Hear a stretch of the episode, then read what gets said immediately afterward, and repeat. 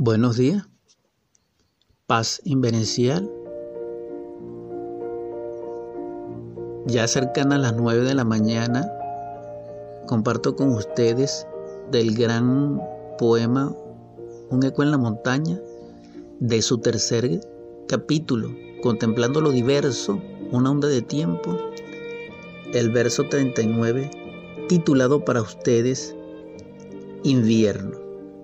Lo escribí desde casa, un 23 de mayo, transcurría el año 46 de Acuario. La simiente de amor en mi corazón de fuego fue sembrado en corazones de aguas subterráneas.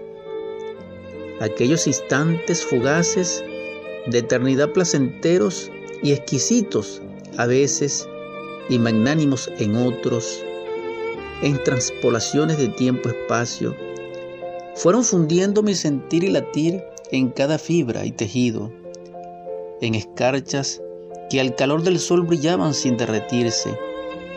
Así, el ritmo de mi vida interna se helaba compasadamente. El jardín donde florecía aquel nardo único y que visitaba aquel unicornio para descansar y alentarlo, se congeló quedó como una imagen viviente en suspenso, hibernando, no ha muerto. El lamento de tantas almas en embrigo, las escucho, pesares inmensos son su tortura.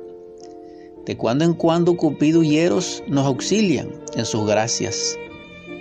Derraman un bálsamo a la brisa que nos infunde ese soplo de esperanza, más allá de lo existente o inmutable. Faena difícil, pero posible. Los canes que hambrientos quieren devorarnos no pueden hacerlo. Están cercados por el manto transparente del poder de nuestra Madre Divina. Sus ladridos son temibles, andanzas sin destino, sin sandalias, sin huellas, sones de trompeta y laúdes, en notas constantes rompen el cristal helado, aguas que inundan y vuelven a su cauce, luz que se atrae a Sirio. Nos despedimos, una hoja se aleja, ya no somos, seremos sin ser. Paz en